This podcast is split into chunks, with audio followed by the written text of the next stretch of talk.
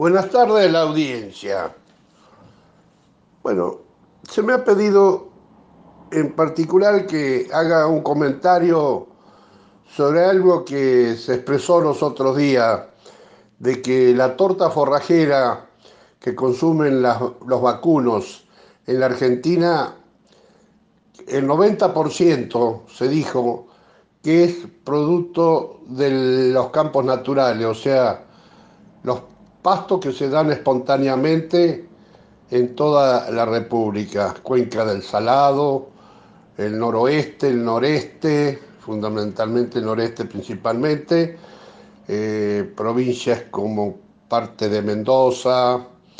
eh, San Luis, eh, gran parte de La Pampa, Río Negro y, y sur de la provincia de Buenos Aires, donde por diversas circunstancias no se labran los campos, sino que simplemente se usa el pasto natural que crece espontáneamente. Y analizando con 40 millones de hectáreas que se cultivan agrícola, que antiguamente habrán sido ganaderas, cuando existían el sumo de 70 millones de vacunos, hoy apenas escasos 50 millones, eh, el, alimento de los vacunos, hoy con la incorporación de los filos, puede andar alrededor del 80%, la torta forrajera es de campos naturales. Campos naturales que el productor dice medio despectivamente, campo natural, pero realmente es importantísimo. Y es lamentable que, salvo regiones como estudiosos como el INTA de Anguil, el INTA de Villa Mercedes, eh, también Concesión del Uruguay, eh, del INTA también, han hecho estudios muy importantes sobre identificación de los pastos naturales y manejos importantes. Se destaca aquí, lo voy a decir con toda, digamos, no sé, sinceridad y conocimiento de causa, existió un CREA en La Pampa que se llamaba Carro Quemado Lo Antoro, con, voy a nombrar al ingeniero Nupsen, originario de ese CREA, y después productores muy importantes, muchos con residencia Santa Rosa Campo en ese lugar, y si no, gente que vivía realmente en el campo, en esa región, hicieron muchos estudios de campos naturales y manejo de los campos naturales, pero normalmente se lo descuida y realmente no se conoce, diríamos, los pastos que se usan. Eh,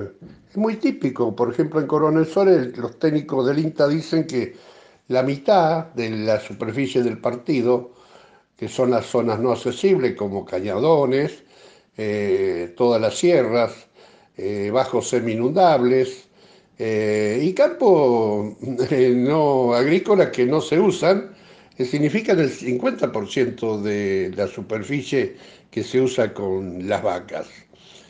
Y me voy a mm,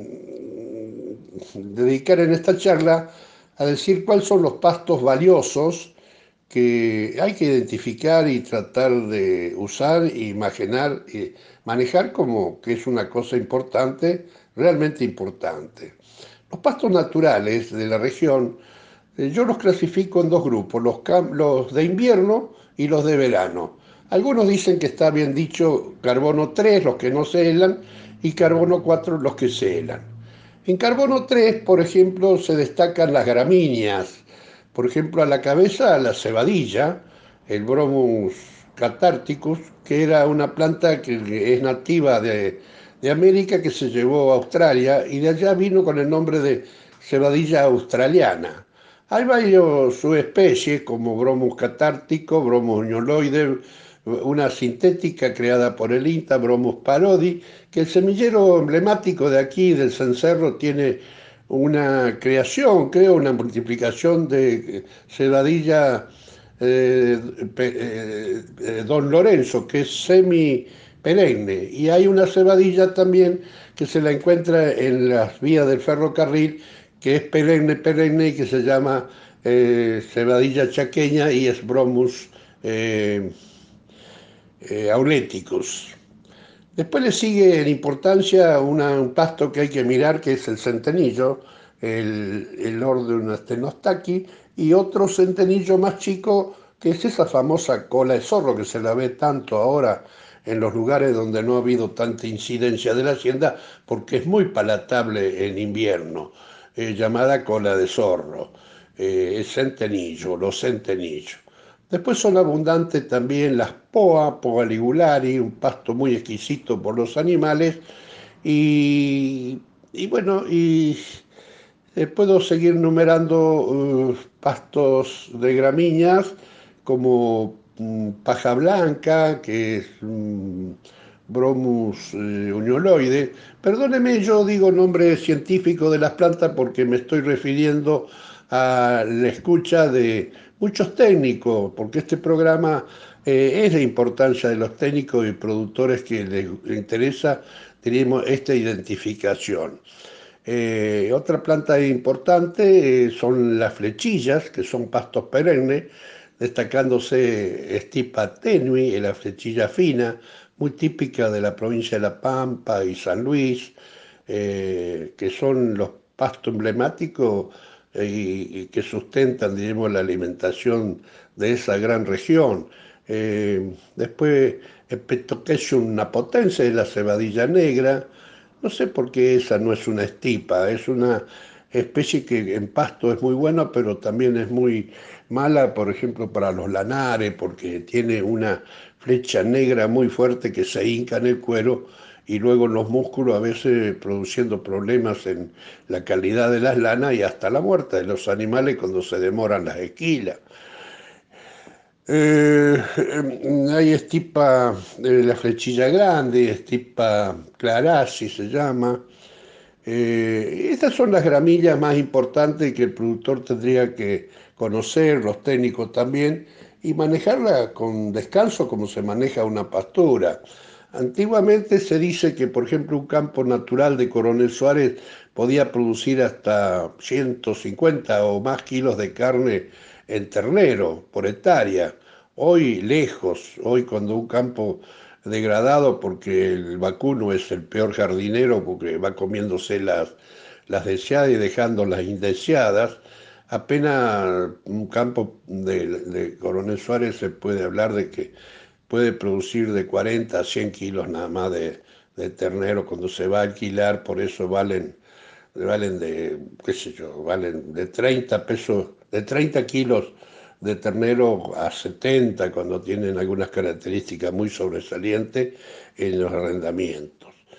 Luego de pasadas las gramíneas, también existen naturales leguminosas que son muy importantes porque tienen la característica de dar pasto y además eh, incorporar fertilidad a los suelos. Acá se encuentran, por ejemplo, los tréboles carretilla,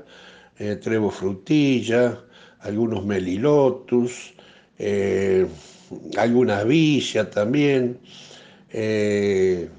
que son naturales y crecen espontáneamente. Luego los campos cuando son degradados, degradados, aparecen otras especies que reemplazan a estas gramíneas. Eh,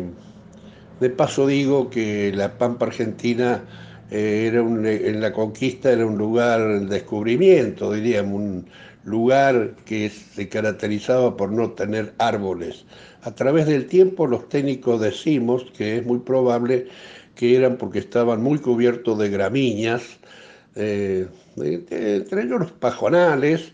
eh, que a veces avanzan y, no dejan crecer los forestales. Es la única explicación. Después se ha dado por decir que ha sido una zona muy sumergida en el, en el mar, porque se encuentran restos de, de todas estas especies de como caracoles,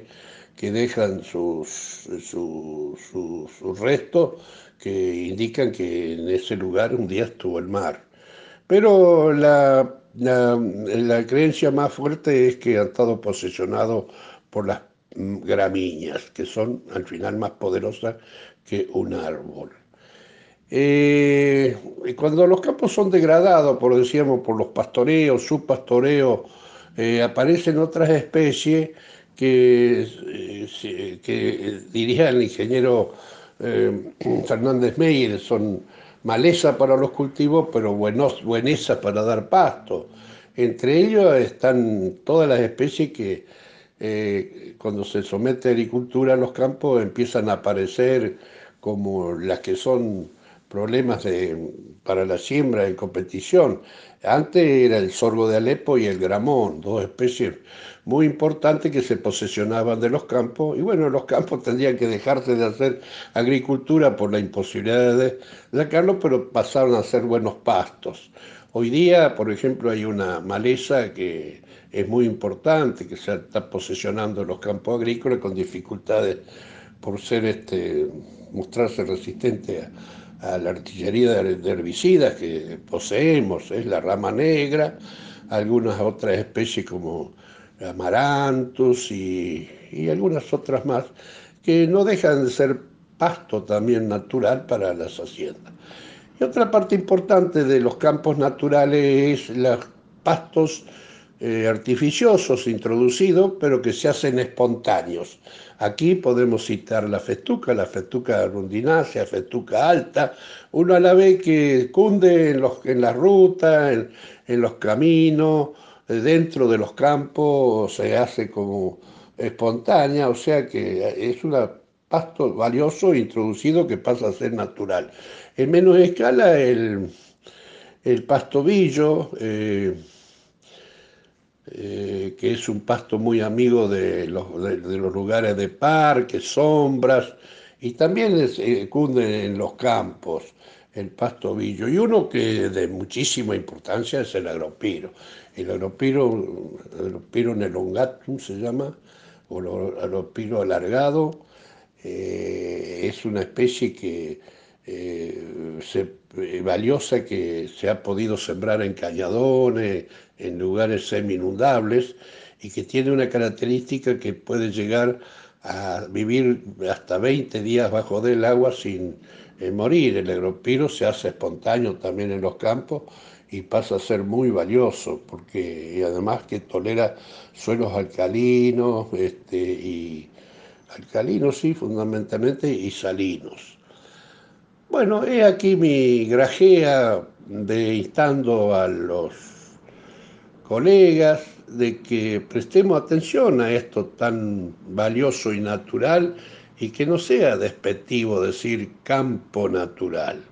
Es un campo natural porque tienes condiciones adversas que no prosperan especies o son difíciles de, colocar por sus fenómenos este, en esta zona, puede ser por la piedra,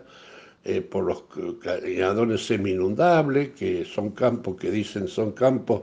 del sábado y domingo, porque cuando uno llega el lunes ya es tarde, porque se inunda, no es tan duro, le falta humedad. Eh, quería hacer énfasis a este eh, tema de producción que es importante. Yo soy muy respetuoso de eso y de esa escuela. Hoy técnicamente se está hablando mucho de secuestro de carbono, el cambio climático, qué sé yo. Eh, cultivos de coberturas para poder manejar estas cosas. Eh, yo no me prendo mucho en eso porque, no sé, entiendo, entiendo poco y sospecho de las pocas posibilidades de aplicación que tiene estos sistemas medios este, difíciles de introducir, que es, digamos, factible cuando eh, existe mucha inteligencia en el operario. No quiero decir que el productor no tenga inteligencia suficiente, pero el manejo de estas cosas biológicas